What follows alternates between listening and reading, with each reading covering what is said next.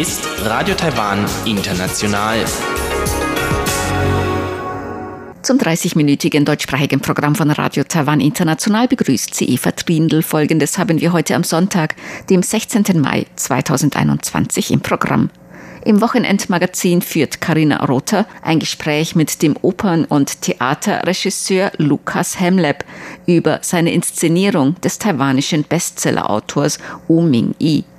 Im Kaleidoskop mit Chobi Hui und Sebastian Hambach geht es heute um einen Artikel der Wochenzeitschrift Economist mit der Überschrift der gefährlichste Ort der Welt, über den auch in Taiwan viel diskutiert wurde. In dem Artikel geht es um die Möglichkeit eines Krieges zwischen China und den USA wegen Taiwan. Nun zuerst ein Beitrag von Karina Rother.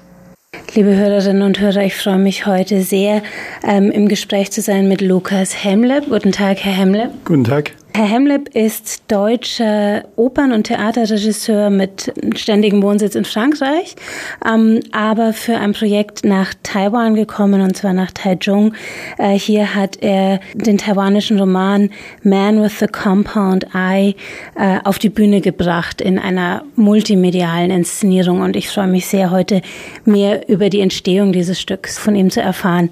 Herr Hemleb, vielleicht könnten Sie noch ein paar Worte zu sich sagen und zu Ihrer Verbindung Verbindung äh, nach Taiwan, die ist ja nicht erst durch dieses Stück entstanden. Das ist richtig. Ich habe zum ersten Mal in Taiwan gearbeitet für ein Stück in Zusammenarbeit mit einer äh, Kompanie, die äh, Nanquan-Musik, das ist traditionelle chinesische Musik, betreibt und mit Tanz verbindet. Und das war im Jahre 2006 und seitdem habe ich mehrere Projekte hier realisiert und dies ist hier mein fünftes. Also es gibt jetzt schon einen gewissen Erfahrungshaushalt, der mich ermutigt hat, dieses Unternehmen anzugehen, was ich es äh, sehr von den anderen Unternehmen hier unterscheidet. Äh, was kann ich noch mehr dazu sagen? Also es ist es ist ja so, dass ich äh, zwar aus Deutschland stamme, aber Deutschland schon sehr früh verlassen habe und schon jetzt seit äh, ja fast 30 Jahren in Frankreich lebe. Und ähm, diese ganze Unternehmung mit, mit taiwanesischen Künstlern zusammenarbeitet, hat eine starke Verbindung zu Frankreich. Also das ist alles in, in meiner französischen Arbeit eigentlich gewachsen. Jetzt ist es so, dass ich im Laufe der letzten 15, ja schon mehr, ähm, 17 Jahre habe ich in Taiwan sehr viele Künstler kennengelernt, die aus sehr verschiedenen Bereichen kommen. Und was mich dabei interessiert, ist einerseits die ähm, die, die, äh, die große handwerkliche Kraft der Künstler hier und ihr, ihr multiples Talent in den Bereichen traditionelle Kunst, aber auch äh, sehr, sehr technologischen und technischen Qualifikationen. Das heißt, man kann hier sowohl mit, mit, äh, mit sehr verankerten altertümlichen Dingen arbeiten, wie einer äh, über Generationen vermittelten Kunst äh, des Puppenspiels, wie man auch hier mit sehr gut mit Videokünstlern arbeiten kann. Also die Bandbreite von dem, was die Leute hier können und mitbringen, ist unglaublich äh, groß und weit. Und, äh, und die Verbindung, die es hier gibt zwischen den verschiedenen Kunstsparten, die, die die Trennung von Theater und Musik auf spielerische Weise überwindet, ist mir dabei ganz besonders wichtig und hat mich zu diesem Projekt ermutigt. Das hat man heute ja auch gesehen, wie viel verschiedene Dimensionen an, an künstlerischer Fähigkeit da auf die Bühne gekommen sind.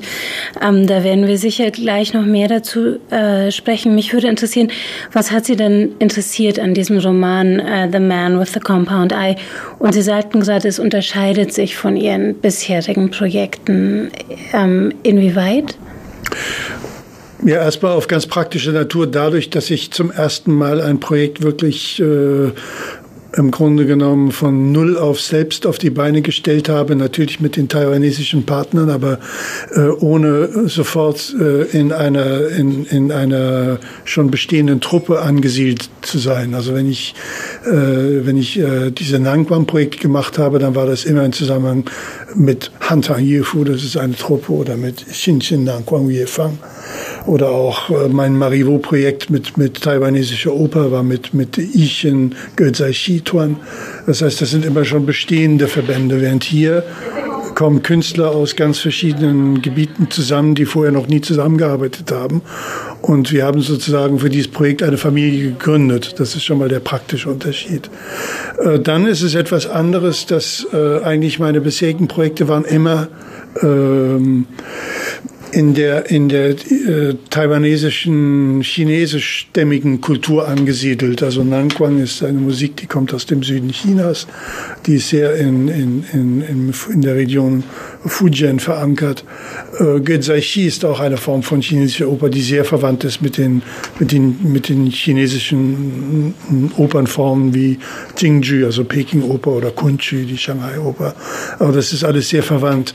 Während hier durch den Roman habe ich zum ersten Mal, also vielleicht nicht streng genommen zum ersten Mal, aber in, in, in voller Kraft und, und, und Breite äh, das Phänomen der, der multiplen taiwanesischen Kultur kennengelernt. Und äh, es hat mir die Augen geöffnet für einen recht verdrängten Bereich der taiwanesischen Kultur, äh, der hier sehr wichtig ist, obwohl er numerisch natürlich eine, eine Minderheitenangelegenheit ist. Aber für die, für die eigentlich seit, seit dem Beginn des Jahrtausends erstarkende taiwanesische Identität und, und das äh, sowohl politische und kulturelle Selbstbewusstsein ist diese Rückbesinnung auf, auf die Wurzeln der, der, der autochthonen taiwanesischen Kultur äußerst wichtig. Und äh, für mich war das ein ganz wichtiger Ausgangspunkt, mich damit zu beschäftigen. Und der Roman entwickelt sich äh, oder ermöglicht mir das in beispielhafter Weise. Sie sprechen hier von der indigenen Kultur, die ja eine ganz starke Präsenz in dem Roman hat, A Man with the Compound Eye. Ähm, dürfte ich Sie bitten, in Ihren eigenen Worten die Handlung dieses Romans einmal abzureißen? Das ist ja, äh, umfasst ja unglaublich viele Themen, Charaktere und Ebenen und ist vielleicht gar nicht so verständlich und dann auch noch schwerer für die Bühne umzusetzen. Ja, weil es ein, ein unglaublich äh, reichhaltiger Roman mit, mit einer mehrschichtigen Intrige ist. Äh, wenn ich das kurz umreißen soll, dann würde ich in den Mittelpunkt stellen einfach ein, ein, ein Naturereignis, was nicht nur ein Naturereignis ist, also eine Art äh, Naturkatastrophe, äh, die auch eine menschliche Komponente hat, nämlich eine Art Tsunami, der äh, die äh, taiwanesische Ostküste, also die Pazifikküste, mit einer ungeheuren Ansammlung von Müll überspült. Und, und das ist beruht auf äh, äh einer, einer, einer realen Angelegenheit, nämlich äh, den Great Pacific Garbage Patch, der seit äh, vielen, vielen Jahrzehnten untersucht wird, nämlich eine, eine riesige Ansammlung von von, von menschlichem Plastikmüll, der nicht verrotten kann, der sich zu einem Art Strudel und zu einer künstlichen Insel im Pazifik äh, zusammengebacken hat und äh, zwischen verschiedenen Kontinenten und Ländern äh, hin und her driftet. Und der Roman spielt einfach mit der dystopischen Vorstellung, dass diese, diese Insel äh, mit, mit einem Gewaltakt eines Tsunamis auf die ganze taiwanesische Ostküste zerstören könnte. Daraus entwickeln sich aber noch mehrere andere äh, Handlungsstränge, die mit den, mit den Personen zu tun haben, äh, die, von denen viele aus der, äh, aus der, aus der indigenen oder eingeborenen Kultur Taiwans stammen, ohne dass jetzt deren, deren, deren kulturelle Identität jetzt unbedingt immer im Vordergrund stünde. Aber es ist einfach ein, ein, ähm, eine gesellschaftliche und auch eine soziale Realität. Und das wird konfrontiert mit, äh, mit einer Hauptfigur, die eine Han-Chinesin ist, also eine Taiwanesin chinesischen Ursprungs, die als Universitätsprofessorin ähm, an der Ostküste in Hualien gelandet ist. Und um, eigentlich dreht sich, das, dreht sich alles, was in diesem Roman passiert, ein bisschen um die Geschichte dieser Frau, die mit einem Europäer äh, liiert ist, der mit ihr mehr oder weniger zusammenlebt, mit dem sie auch ein Kind hat und, äh, und wir begegnen ihr in diesem Roman und sie ist allein, weil ihr, ihr Mann verschwunden ist, wahrscheinlich bei einer Bergtour verschollen und ihr Sohn wahrscheinlich auch mit. Und dann kriegen wir mit, dass das alles sehr viel ähm, komplizierter ist und vielschichtiger. Weiter geht es mit dem Inhalt des Stückes und dem zweiten Teil unseres Gesprächs mit Lukas Hemleb nächste Woche im Wochenendmagazin. Das war ein Beitrag von Carina Rother. Radio Taiwan, international aus Taipeh. Nun geht es weiter mit dem Kaleidoskop.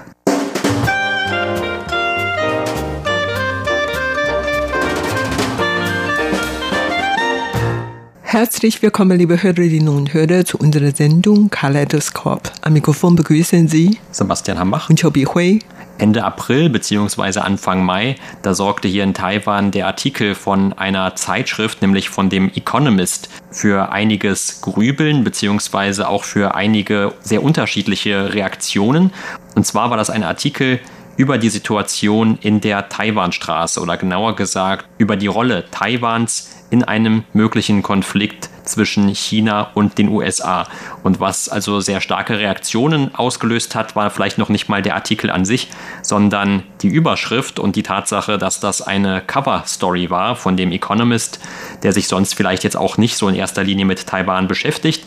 Und zwar hieß diese Überschrift der gefährlichste Ort der Erde. Und dann sah man darunter ein Bild, auf dem eben Taiwan abgebildet war und darum herum war wie so ein Sonarbild von U-Booten, wie man das aus diesen U-Boot-Filmen kennt, wo sich also von sowohl links als auch rechts, also von Westen und Osten, dann so diese kleinen Punkte annäherten, also so ganz bedrohlich und damit angespielt wurde dann wahrscheinlich auf die Marine oder auf irgendwelche Flugzeuge von China auf der einen und den USA auf der anderen Seite. Also es war schon ein sehr reißerischer Titel. Ich wusste bis dahin noch nicht, dass Taiwan tatsächlich der gefährlichste Ort der Erde ist. Ja, also als eine Taiwanerin habe ich wirklich sehr gemischtes Gefühl. Auf einer Seite habe ich mich sehr darüber gefreut, dass man doch geschaffen hat, von dieser Zeitschrift als Titelbild genommen und überhaupt so in mehrere Seiten über Taiwan diskutiert. Das heißt, Taiwan-Frage wurde endlich von allen Seiten beobachtet und man legt auch Wert darauf und nimmt Zeit dafür, über Taiwans Frage zu diskutieren. Also überhaupt wird Taiwan doch mal von allen Seiten diskutiert. Das ist schon mal recht gut. Aber auf der anderen Seite, dass Taiwan als ein gefährlichster Ort der Erde bezeichnete oder als Arena der Rivalität zwischen China und den USA bezeichnete. Das ist natürlich keine gute Nachricht für Leute wie ich hier geboren und aufgewachsen bin. Und das ist natürlich sehr angsterregend. Also überhaupt, ähm, ob ich wirklich dieses Gefühl bekomme, dass ich in ein gefährliches Ort der Erde lebe. Dieses Gefühl habe ich eigentlich nicht. Auf der anderen Seite kann man natürlich immer behaupten, ich zitiere gerne einen Satz aus der chinesischen Klassiker Die Kunst der Krieges, Sun Tzu Binfa. In diesem Klassiker hat so einen Spruch gehabt, nämlich der gefährliche Ort ist zugleich der sicherste Ort. Und vielleicht gerade vor diesem Hintergrund lebe ich eigentlich in den allersichersten Ort der Welt. Also ich fühle mich eigentlich recht sicher obwohl ich als Journalistin jeden Tag viele Informationen lese, darüber eigentlich sehr erschreckend Nachrichten gibt, dass Taiwan gefährlich sein sollte. Aber in der Praxis habe ich eigentlich wirklich nicht das Gefühl. Ich kann das nicht analysieren. Vielleicht, wie gesagt, dass ich hier geboren und schon von klein auf mit diesen Auseinandersetzungen groß gewachsen und man gewöhnt sich langsam daran und spürt diese Gefahr gar nicht richtig. Aber vielleicht ist das doch wirklich sehr gefährlich ist hier in Taiwan. Aber auf der anderen Seite im Alltagleben würde ich ganz anders behaupten. Und vor allen Dingen jetzt während der Pandemiezeit. Man fühlt sich in Taiwan wirklich viel sicherer als in allen Ländern der Welt. Ja, genau. Und deshalb war das auch einer der Gründe, warum bei vielen Beobachtern in Taiwan, die vielleicht auch so ein bisschen von diesem Artikel oder von dieser reißerischen Überschrift überrascht wurden, diese Überschrift dann selbst auch sehr kritisiert und man hat dann darauf hingewiesen, wie könne Taiwan denn zum Beispiel ein gefährlicherer Ort sein als etwa Syrien, wo es noch einen Bürgerkrieg gibt oder Myanmar gerade auch mit diesen gewalttätigen Ausschreitungen, wo immer wieder auch Demonstranten ums Leben kommen, weil sie von dem Militär erschossen werden oder dann vielleicht sogar andere Länder wie Nordkorea, wo man vielleicht doch am ehesten auch daran denken würde, dass es sehr gefährlich wäre, dort zu leben oder zumindest gefährlicher als in Taiwan und ganz zu schweigen von den vielen anderen Ländern, die autoritär regiert werden oder von den vielen Ländern, die nicht autoritär regiert werden, aber wo es im Moment auch noch sehr große Probleme gibt wegen der Coronavirus-Pandemie und wo man zum Beispiel also gesundheitlich vielleicht um einiges gefährlicher lebt, als das in Taiwan der Fall ist. Also das ist natürlich schon auch dann eine sehr große Behauptung, wenn man diesen Superlativ benutzt und sagt, also der gefährlichste Ort der Welt. Aber wie begründet dieser Artikel das? Also der geht dann darauf ein, dass Taiwan zu einem Problem werden könnte für China und auch für die USA, dass es also wegen Taiwan, also zu einem Krieg kommen könnte zwischen diesen beiden Supermächten. Und das ist auch ein Übertitel dieses Artikels, also diese Superpower Politics, also diese Politik eben zwischen diesen Supermächten. Es hat dann auch einen Aspekt zum Ausdruck gebracht, den in Taiwan ja auch immer sehr viele befürchten, dass man also quasi zu so einem Spielball wird in Taiwan zwischen diesen beiden Supermächten und dass man selber überhaupt gar nicht mitentscheiden darf, was eigentlich mit einem passiert. Und das ist ja gerade dann für ein demokratisches Land auch immer noch so eine doppelte Beleidigung. Also man kann ja auch selber schon zum Beispiel wählen. Oder in China, wo man das nicht kann, gibt es dann diese Ansprüche über Taiwan. Aber in China, zumindest in der Regierung, schert man sich ja auch gar nicht darum anscheinend, was eigentlich die Taiwaner selber denken. Und man gibt denen auch gar nicht diese Option, dass sie eben zum Beispiel im extremsten Fall unabhängig werden könnten als ein Land, das Taiwan heißt oder das eben einfach nur de facto unabhängig ist, so wie im Moment, aber dann eben unter dieser Bezeichnung Republik China. Und all das möchte China natürlich am liebsten nicht. Also die Regierung in Peking, die möchte natürlich sich Taiwan einverleiben und dass Taiwan zu einem Teil der Volksrepublik China wird. Ähnlich wie das zum Beispiel auch mit Hongkong oder mit Macau dann der Fall ist. Das waren ja früher immer diese beiden Modelle, die es für Taiwan gab und wo es dann eine Zeit lang zumindest dieses Modell ein Land, zwei Systeme gab, das in Taiwan ja immer auf viel Widerspruch gestoßen gestoßen ist, weil ein Land immer noch ein Land ist. Und diesem Modell nach wäre dann eben auch Taiwan nur noch vielleicht sogenannte Sonderverwaltungszone unter der Volksrepublik. Aber jetzt im Moment hat ja Taiwan schon viel mehr Freiheiten als irgendeine dieser Sonderverwaltungszonen. Und auf der anderen Seite die USA, da ist man in Taiwan auch immer so ein bisschen skeptisch. Also auf der einen Seite beliefern die USA Taiwan ja noch als eigentlich das einzige Land mit nennenswerten Verteidigungswaffen. Aber auf der anderen Seite entsteht dann oft auch so ein bisschen der Eindruck, als ob Taiwan sich diese Freundschaft in Anführungszeichen erkaufen müsste. Das heißt also, nur solange Taiwan bereit ist, die Steuergelder für neue Waffen auszugeben, geben. Da kann man dann auch auf diesen Schutz hoffen. Wobei, ob es wirklich ein Schutz ist, das weiß man auch nicht, weil die USA sind ja auch nicht wirklich sehr eindeutig. Sie verkaufen zwar diese Waffen, aber es gibt auch nirgendwo einen Vertrag zum Beispiel mit Taiwan, wo man dann ganz klar sagt, also wenn Taiwan angegriffen wird von China, dann schreiten wir auf jeden Fall ein als USA. Und das ist nur so die Hoffnung, die man hat. Und es gibt natürlich einige gute Gründe, die man dafür nennen kann. Aber auf der anderen Seite, ganz klar ist das eben nicht. Und diese Unklarheit gerade, also sowohl in dem, was die USA tun würden, als auch in dem, was China machen möchte, zumindest den Zeitpunkt, wann es also zum Beispiel Taiwan angreifen könnte, das sorgt dann natürlich auch, wenn man über dieses Problem nachdenkt, für sehr viele Unsicherheiten in Taiwan und vielleicht auch für etwas Furcht. Aber wie du gerade gesagt hast, im Alltag denken eigentlich die meisten Menschen gar nicht wirklich darüber nach. Und stattdessen hat man irgendwie so dieses Problem immer im Hinterkopf. Aber es sind dann gerade so Artikel wie der von dem Economist, wo dann man natürlich auch als Taiwaner sich anschaut, dass jetzt sogar das Ausland darüber schreibt und auch nochmal von einer besonderen Dringlichkeit dieses Problems schreibt. Und dann denkt man natürlich auch darüber mehr nach und es, man fängt auch an, darüber zu diskutieren. Und zum Beispiel hier in Taiwan wurde dann sogar auf der höchsten Ebene, also auf der Regierungsebene oder auch bei der Opposition über diesen Artikel gesprochen. Ja, tatsächlich. Also alle haben darüber gesprochen, weil auf einer Seite fühle ich mich zum Beispiel ganz sicher hier in Taiwan, aber auf der anderen Seite hat man natürlich die Herausforderungen von China gemerkt. Und die chinesische Kampfjets sind seit einiger Zeit routinemäßig in die Luftraumüberwachungszone südwestlich von Taiwan eingedrungen und das ist jetzt alltäglich geworden und auch Chinas Kampfschiffe sind immer um Taiwan herum gefahren. Also vieles merkt man schon. Und vor allen Dingen nicht nur die chinesischen Schiffe oder Kampfjets sind oft hier aufgetaucht, sondern auch die US-amerikanische Kampfschiffe und Jets sind versammeln sich auch immer in dieser Zone. Irgendwie man merkt schon, dass ein Ausbruch des Krieges vielleicht wirklich äh, passieren würde. Also vor paar Monaten hat man nicht das Gefühl, aber im Moment man merkt eigentlich die Steigerung der Spannungen in der Taiwanstraße immer mehr und nicht nur in der Taiwanstraße, sondern auch in dem südchinesischen Meer. Also irgendwie man merkt schon, dass was passieren würde und hat man natürlich schon die Furcht.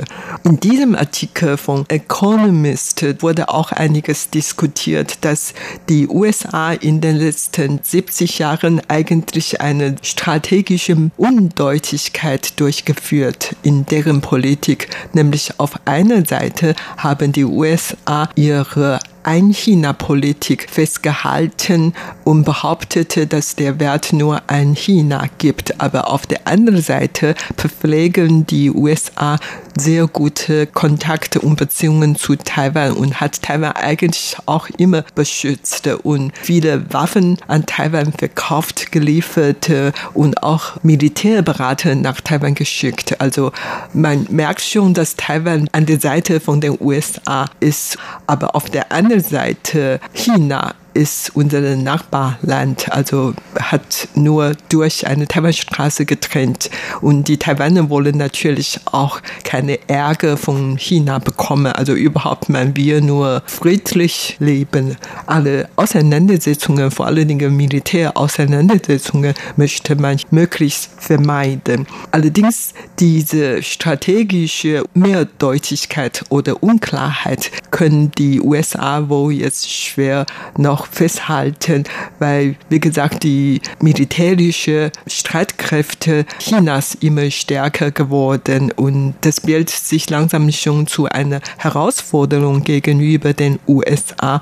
Und falls tatsächlich in Taiwanstraße ein Krieg ausgebrochen würde, ob die USA ihre Militär nach Taiwan schicken, um Taiwan zu unterstützen, das ist natürlich eine große Frage. Also früher könnten die USA behaupten, dass die an der Seite Taiwans stehen, aber vielleicht nichts tun und tatlos beobachten.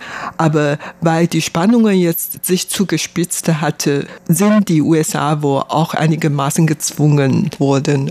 Wenn was passiert, dann sollen die tatsächlich tun und nicht nur den Taiwaner davon zu überzeugen, dass die USA Taiwan unterstützen würde, sondern auch für andere Allianten oder andere gleichgesinnten Länder in Asien zu zeigen, dass die USA tatsächlich im Notfall helfen würde, nicht nur verbale Unterstützung, sondern tatsächlich was unternehmen.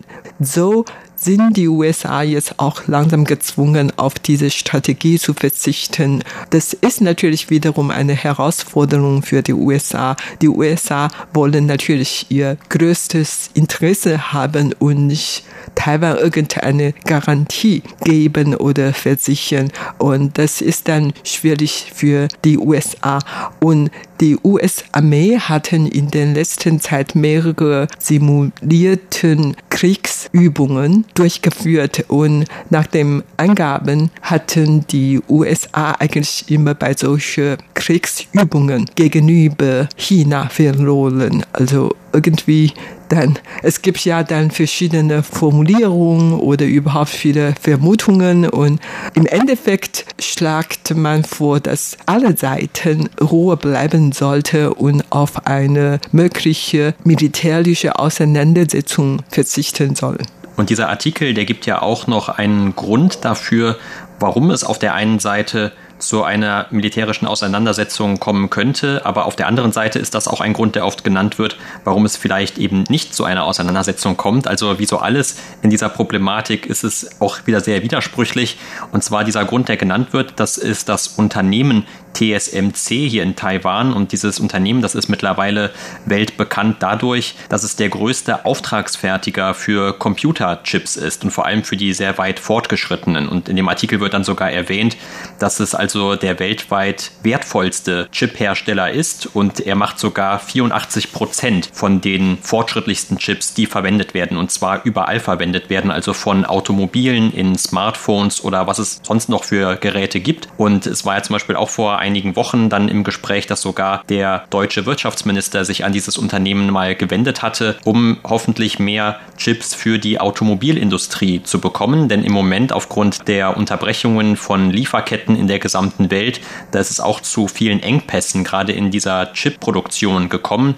Und man hat jetzt schon mehrere Situationen gehabt, wo dann vielleicht auch schon mal Fließbänder oder Produktionsbänder stillstehen mussten, weil man eben nicht genug Chips hat, um diese etwa in Autos zu verbauen.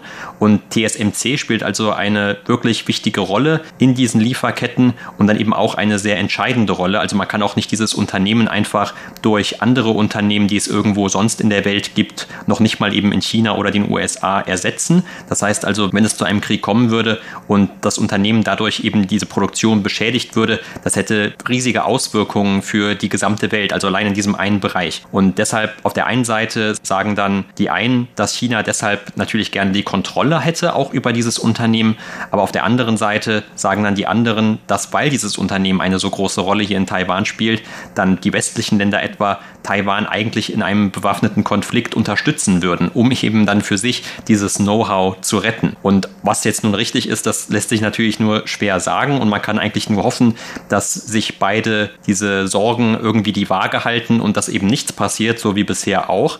Aber man fragt sich natürlich auch, was ist, wenn dann dieser Vorteil für Taiwan irgendwann einmal wegfällt.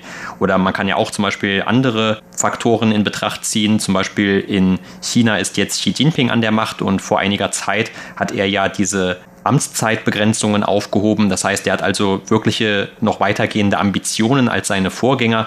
Und vielleicht ist es ja auch eines seiner Ambitionen, um Taiwan der Volksrepublik China einzuverleiben. Vielleicht ist das etwas, das er für sein eigenes Vermächtnis vorhat. Und dann ist es natürlich wieder eine ganz neue Variable und man muss eben sehen, inwiefern das für ihn also eine große Rolle spielt. Vielleicht möchte er das auch nicht und er möchte einfach, dass, dass China einfach reicher wird, sich weiterentwickelt und da könnte dann ein Krieg auch eher hinderlich sein. Also was genau in den Köpfen dieser Entscheidungsträger vorgeht, das kann man natürlich auch von außen nicht sagen. Das ist dann auch vielleicht mit einem Grund dafür, warum, wenn man in Taiwan über dieses Thema nachdenkt, man sich auch so ein bisschen hilflos fühlt und nicht genau weiß, was eigentlich mit einem passiert in ein paar Jahren. Und es gibt eben nur diese einen Argumente und dann gibt es die anderen Argumente. Und man darf ja auch nicht vergessen, dass es selbst in den USA immer wieder Stimmen gibt, die sagen, man soll Taiwan einfach fallen lassen. Also auch in der Wissenschaft zum Beispiel, da gibt es immer und gab es auch schon vor vielen Jahren immer wieder diese Meinung, dass man am besten gar nicht mit China über Taiwan streiten sollte, weil man sich damit einfach wieder möglicherweise in einen jahrzehntelangen Kriegszustand begibt, wie das zum Beispiel im Nahen Osten für die USA der Fall war und dass das eben auch für die USA dann nicht in deren Interesse liege, dass man irgendwo, auch wenn Taiwan eine Demokratie sei, aber man eben nicht unbedingt dann die eigenen Soldaten dafür opfern wolle. Und das ist auch immer wieder dann eine Stellungnahme, die man, wie gesagt, sehr oft lesen konnte. Auf der anderen Seite, wie gesagt, gibt es dann eben auch wieder die Stimmen, die die unterschiedlichsten Gründe anführen, die sagen, warum man eigentlich Taiwan helfen sollte. Und ein Grund, das wäre eher dieser etwas realistischere, in Anführungszeichen, ist, dass man eben versucht, dieses Hightech-Bereich in Taiwan aus dem eigenen Interesse zu schützen. Und dann gibt es natürlich die Argumente, die eher mit den Werten argumentieren, wie zum Beispiel, dass Taiwan ein sogenanntes gleichgesinntes Land ist, in dem es auch Demokratie und Menschenrechte gibt und dass Amerika oder auch andere Länder sozusagen eine moralische Pflicht hätten, Taiwan dann zu unterstützen.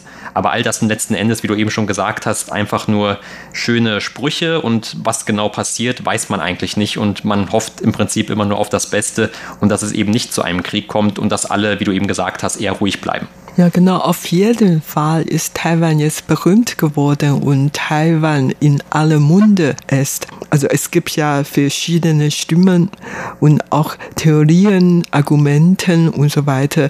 Aber hauptsächlich wir leben ja hier und wir wollen keinen Krieg haben. Und das was für heute in unserer Sendung Kaleidoskop. Vielen Dank für das Zuhören. Am Mikrofon waren Sebastian Hammer und Chobi Hui. Sie hörten das deutschsprachige Programm von Radio Taiwan International am Sonntag, dem 16. Mai 2021. Unsere E-Mail-Adresse ist deutsch.rti.org.tv. Im Internet finden Sie uns unter www.rti.org.tv, dann auf Deutsch. Dort finden Sie auch Nachrichten, weitere Beiträge und Links zu unserer Facebook-Seite und unserem YouTube-Kanal. Über Kurzwelle senden wir täglich von 19 bis 19.30 Uhr UTC auf der Frequenz 5900 Kilohertz. Das, liebe Hörerinnen und Hörer, was wir heute in deutscher Sprache von Radio Taiwan International. Wir bedanken uns bei Ihnen ganz herzlich fürs Zuhören. Bis zum nächsten Mal bei Radio Taiwan International. Am Mikrofon verabschiedet sich Eva Trindl.